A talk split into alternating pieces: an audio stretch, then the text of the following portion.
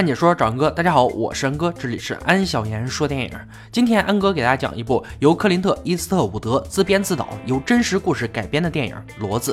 废话不多说，让我们开始说电影吧。故事开始，男主厄尔斯通大叔是一个园艺师，同时也是一个二战时期的退伍老兵。他独自一人，身无分文。退休以后，整天沉迷于种植黄花菜，不能自拔。黄花菜种植领域，我们的鄂大叔还是有一套的，将自己的产品带到参展厅，很受欢迎，甚至得了第一名的成绩。而这个时期是二零零五年，网络并不发达，鄂大叔在手工种植园艺方面还是很吃香的。可转眼十二年过去了，到了二零一七年，种植自动化让鄂大叔跟不上节奏，手工园艺种植业被互联网的种植技术打败，鄂大叔面临着破产、抵押房子的危机。恰巧这天正好是孙女儿珍妮的婚礼，鄂大叔开着他的哪都响的破车赶到。当见到自己的女儿和老伴儿的时候，女儿转身就走，随后又和老伴儿吵了起来。这些年来，鄂大叔一直沉迷在黄花菜种植上，淡忘了与家人的来往，只有自己的小孙女儿对他很好。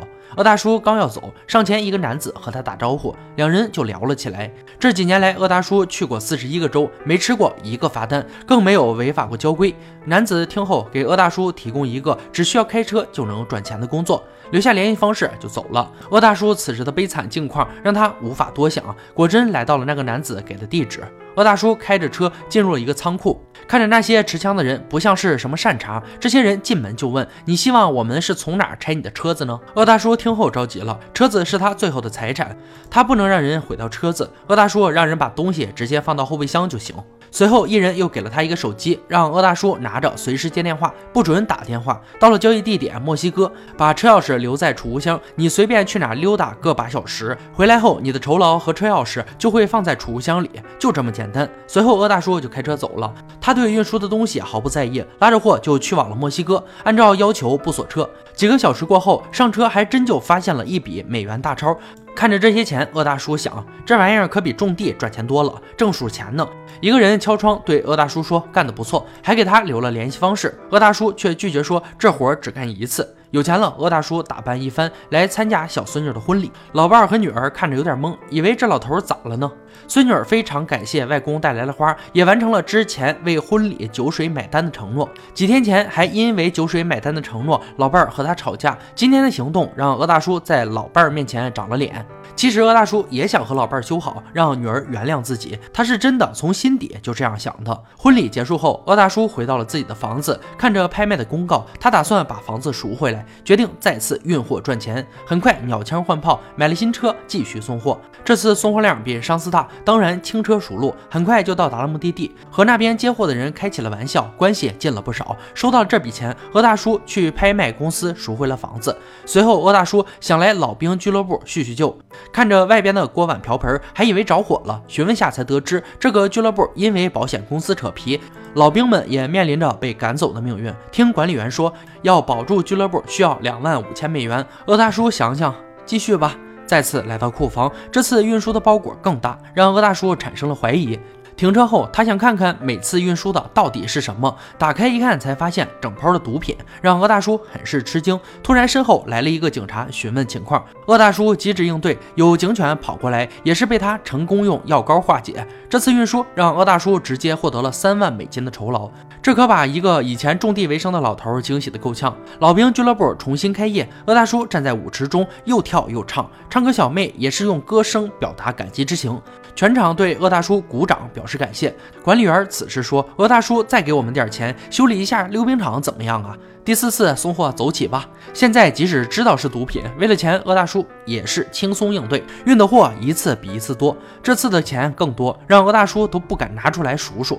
因为鄂大叔的运毒方式比较安全，没有出过差错，名声都传到了墨西哥毒贩老大的耳朵里，也想认识认识这个鄂大叔。毒贩有个手下大胡子，让大胡子跟着鄂大叔走一趟，因为这次运的货要更多。大胡子虽然不情愿，但也只能答应。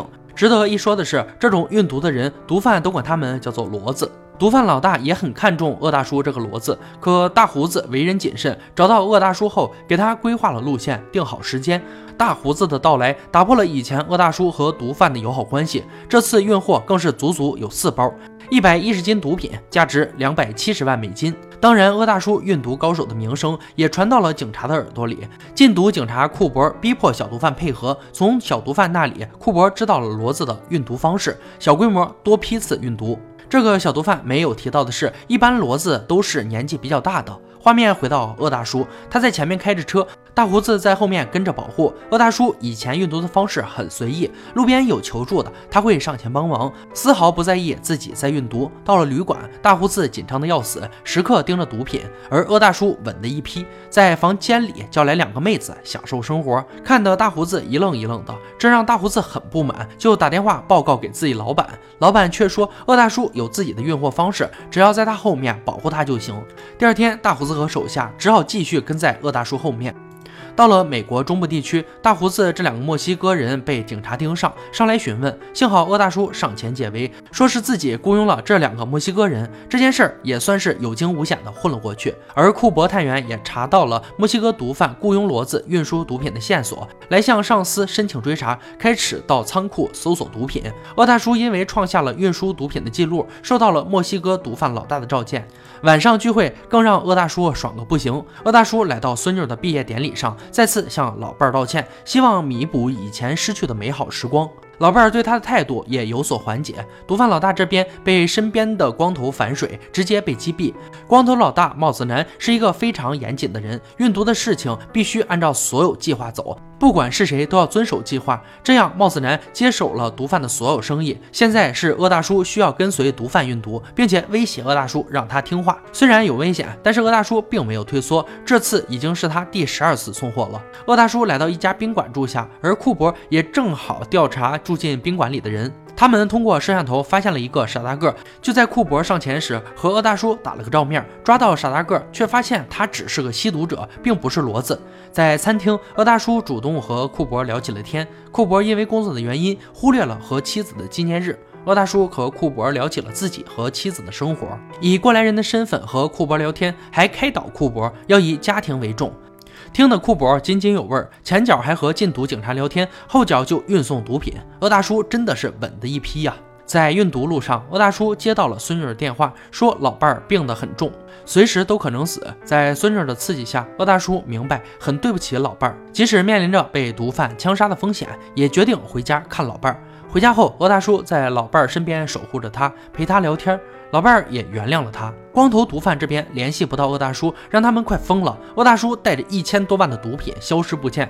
鄂大叔看着手机，五十三个未接电话，九十八条短信。他能猜到他会面临着什么，但鄂大叔还是决定陪老伴儿走完最后的时光。葬礼结束后，女儿主动上前邀请鄂大叔参加感恩节，看来女儿也原谅了他。做完这些，鄂大叔继续送货，却被光头毒贩发现。鄂大叔被收拾了一顿，继续送货。与此同时，库珀他们也发现了鄂大叔的车，甚至出动了直升机。最终，前方准备拦截的库珀逼停了鄂大叔。转过头，库珀发现了这个大骡子，竟然是之前开导他的鄂大叔，很吃惊。两人遇见这事儿，心里都很不好受。法庭上，鄂大叔女儿一家都来了。律师用毒贩利用鄂大叔的淳朴善良以及退休后没有公正待遇来脱罪的，但还没等律师说完，鄂大叔就说：“我有罪。”鄂大叔站起来承认自己犯的所有罪。虽然他忽略了家庭，没有做过什么大事业，但他是一个有担当的人，自己做出的事一定要自己承担后果。毫无疑问，鄂大叔会在监狱里度过自己的余生。唯一幸运的是，他在监狱里能继续发挥他的种植才能，种上了油菜花，在监狱里发挥着余热。故事到这里就结束了。骡子这部电影上映于二零一八年，由克林特·伊斯特伍德自导自演。克林特是好莱坞电影一个时代的代表。一九三零年出生，一九五五年参演人生第一部电影，从业至今已有六十四年，而他本人也已经八十九岁了。如此高龄，依然奋斗于电影事业前线，实属不易。套用一句词，他简直就是为电影而生的。至于电影履历，更不必多说。参演电影超四十部，导演电影超二十部，监制电影超三十部，威尼斯、戛纳终生成就奖，四次奥斯卡奖。那些关于他的，你可能听说过或者看过的电影有《荒野大镖客》《黄昏双镖客》《黄金三镖客》《不可饶恕》《廊桥遗梦》《老爷车》。硫磺岛家书》《父辈的旗帜》《胡佛》《百万美元宝贝》《萨利机长》《美国狙击手》。以上也还只是一小部分，好好珍惜每一部作品吧。年纪这么大，还在为电影事业奋斗，真是让人敬佩。毕竟这个年纪拍一部电影，说不定就是最后一部电影。好了，今天解说就到这里吧。喜欢哥解说，别忘了关注我哦。看解说找安哥，我是安哥，欢迎大家订阅我的频道，每天都有精彩视频解说更新。我们下期再见。